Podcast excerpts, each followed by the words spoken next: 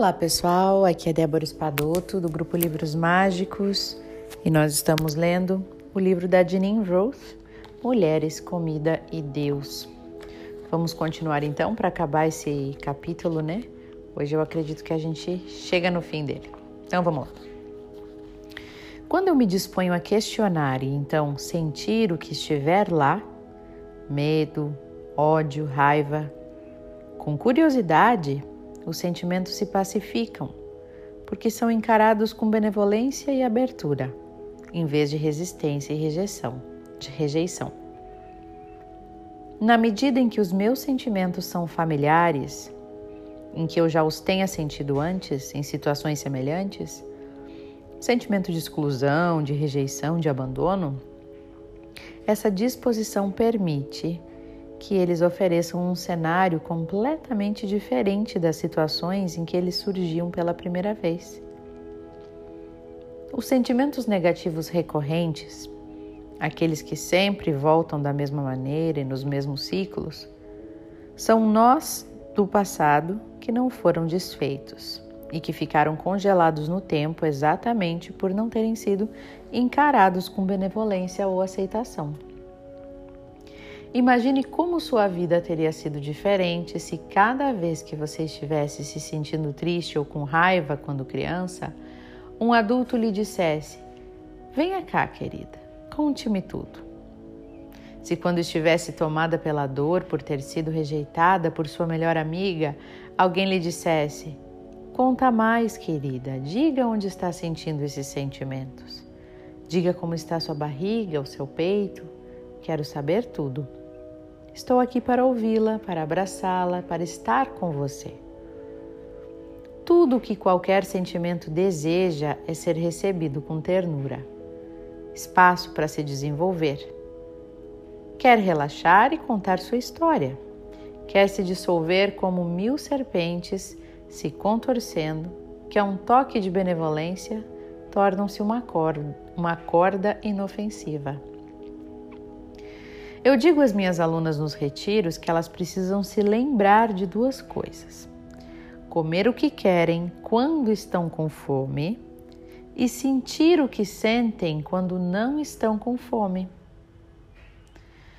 Questionar a parte que sente o que você sente. Fazer isso permite que você se relacione com seus sentimentos ao invés de a partir deles. Uma aluna chamada Anne disse o seguinte: Minha filha mais nova acabou de ir para a faculdade. Envolvi minha vida com a dela. Construí minha identidade como mãe. Não aguento a casa vazia. Sinto falta dela. Como eu como para compensar o vazio e eu me sinto tão sozinha. Pergunto a Anne se ela sabe dizer qual é a diferença entre o que ela está sentindo fisicamente naquele momento e o que ela acha que deveria estar sentindo. E ela fica paralisada, assim como a maioria das pessoas da sala. Essa é a parte a que as pessoas mais resistem, que é sentir aquilo que estão tentando evitar com a comida. Resistem ao seu peso depois resistem aos seus sentimentos e então, acima de tudo, resistem à ideia de que não há recompensa em não resistir. Que o remédio para a dor está na própria dor.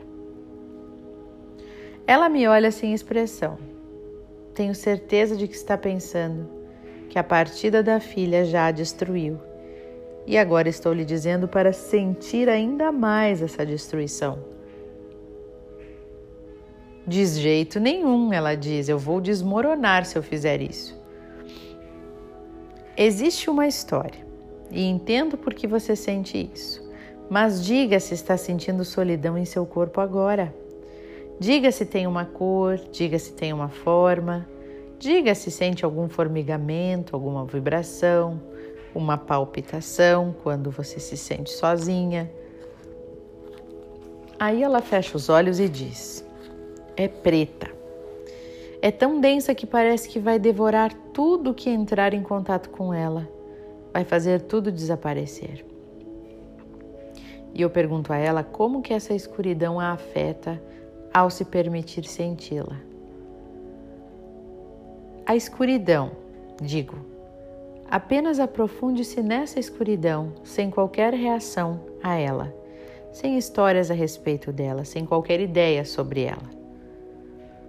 Bem, ela diz, quando sinto a escuridão em si, parece que estou no espaço. Sinto algo tranquilo, profundo, como se eu estivesse flutuando no espaço livremente, em paz, sem gravidade e livre. E então ela começa a chorar. Eu não quero estar lá fora sozinha. Eu não quero ficar flutuando por minha conta. Eu pergunto o que há de tão terrível na tranquilidade, na profundidade da escuridão. E ela me diz: minha mãe me deixava sozinha com meu tio, muitas e muitas vezes. Ele era sujo e repugnante, cheirava álcool, e uma vez ele colocou a mão no meu seio, mas eu mordi o seu dedo. E quando eu contei à minha mãe, ela disse que eu tinha imaginado aquilo. Disse que ele era irmão dela, que nunca faria uma coisa daquelas. Eu odiava ficar sozinha com ele. Ela não acreditava em mim. Sentia-me sozinha no mundo. Os adultos eram loucos, feriam as pessoas, mentiam. Eu não tinha mais ninguém. Essa é a parte difícil para todo mundo, até para mim. Ver que as associações que temos com nossos sentimentos estão no passado. Ver que evitamos sentimentos por causa da história que contamos a nós mesmas a respeito deles. A dor machuca a tristeza machuca, mas não são os sentimentos que nos destroem. É o que contamos a nós mesmas a respeito dos sentimentos. É que os sentimentos com os quais lidamos no momento presente são vistos por meio de olhos históricos, pelos olhos de uma criança. Como eu conheço bem Anne, eu sei que ela trabalhou o abuso durante muitos anos fazendo terapia. E os sentimentos com relação a isso não são novos ou recentes, mas entender a associação entre a solidão e o abuso é. E para se permitir ter total controle sobre a sua própria vida, sobre sua própria força, sobre sua própria presença, ela precisa ver a ligação que criou entre a solidão do passado e a solidão do presente. Só então ela conseguirá ver que está sentindo no presente um medo que vem lá do passado. Quando você questiona, você começa com o que quer que esteja acontecendo agora, desde querer uma pizza inteira a querer se enfiar na cama e ali permanecer pelos próximos 50 anos. Você não reconhece que sabe o que precisa fazer ou para onde precisa ir. Fica curiosa com relação a sentimentos e sensações, ouve seu corpo, deixa de ser dona de si mesma. Qualquer questionamento começa com querer saber algo que você não sabe. Se pensa que já sabe o que está errado e como consertar, não há necessidade de questionar. Querer saber algo que não sabe ativa a sua curiosidade, provoca a sua abertura. Evoca a parte de você que não é um aglomerado de velhas crenças, ideias, autoimagens, histórias, identificações a base do seu ser que já está saturada de paz, clareza, clareza e compaixão, a parte cataratas do Niágara. O questionamento é baseado no corpo, não é um processo mental.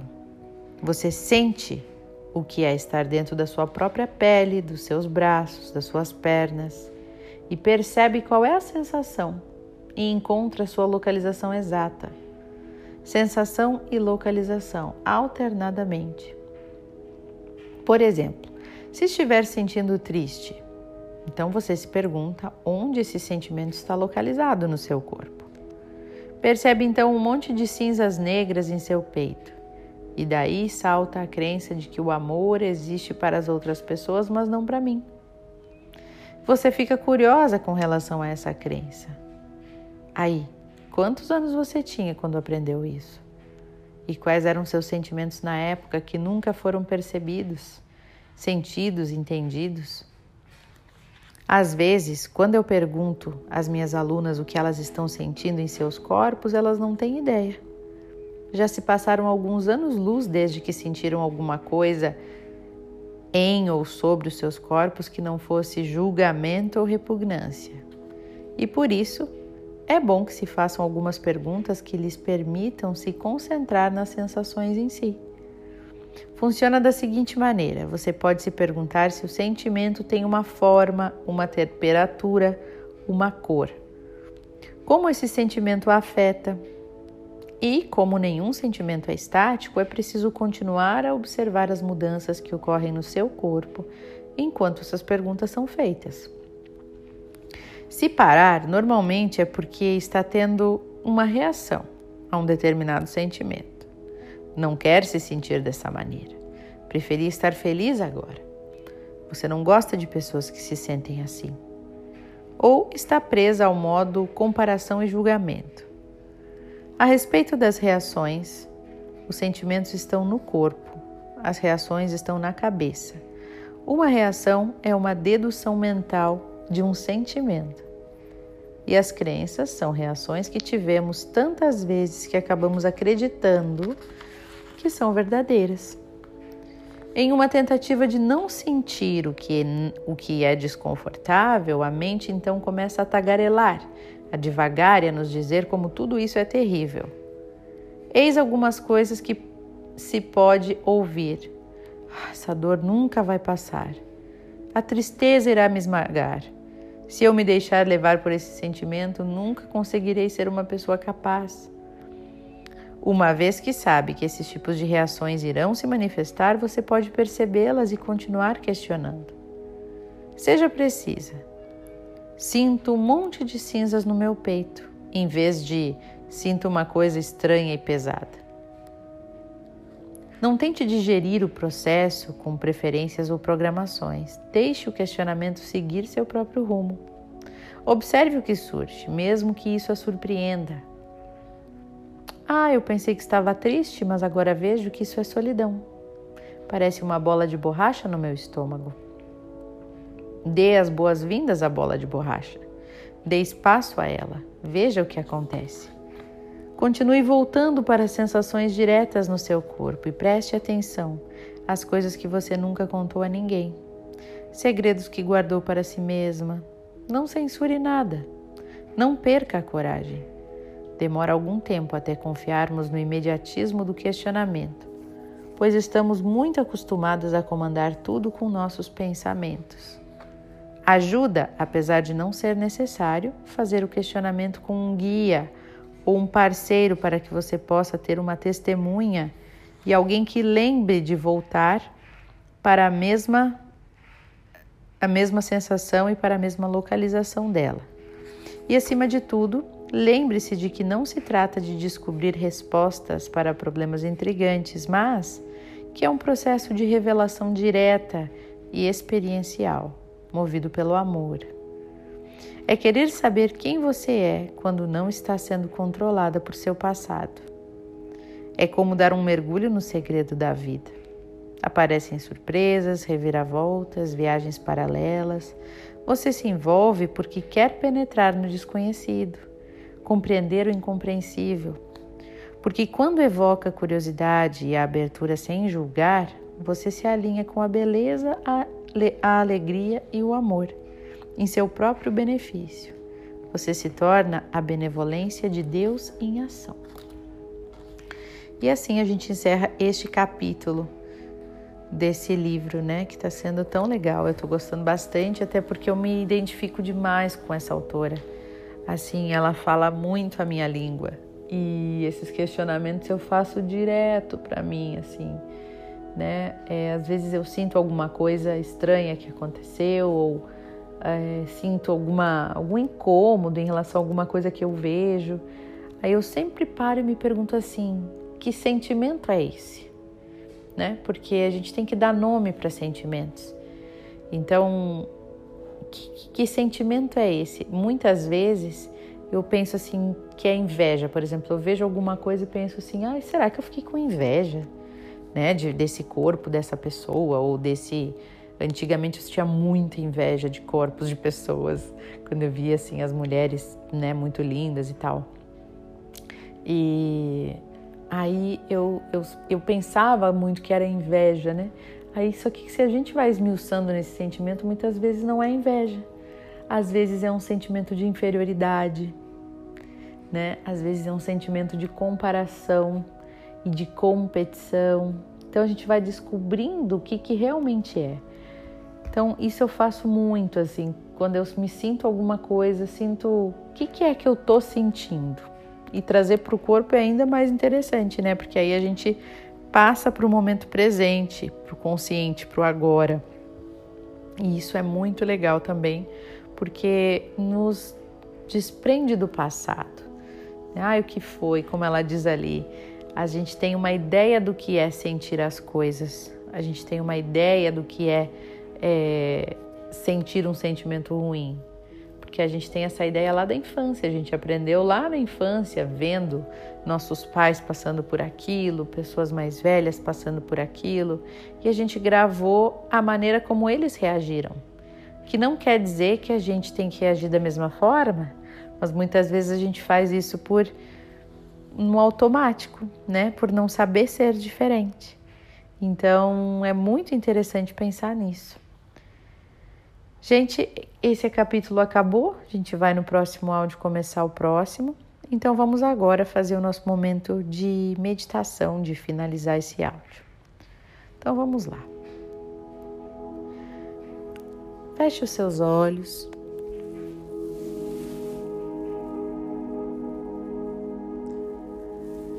Pergunte se você sentiu qualquer sentimento negativo hoje ou ontem Procure fazer o contraponto de qual foi o momento, qual foi o gatilho, qual foi a situação, qual foi a pessoa, o que você viu ou ouviu que gerou aquele sentimento estranho que você sentiu. Onde que você sentiu esse sentimento? Que parte do corpo?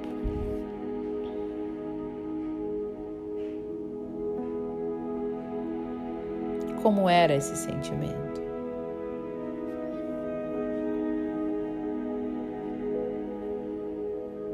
Você sabe o nome desse sentimento?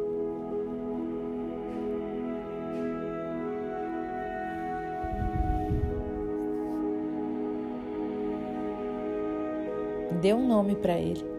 Busque exatamente o nome desse sentimento.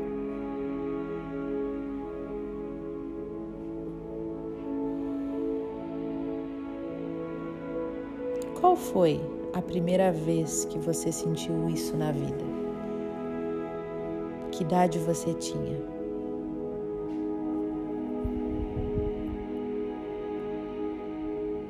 E qual era a situação que provocou esse sentimento?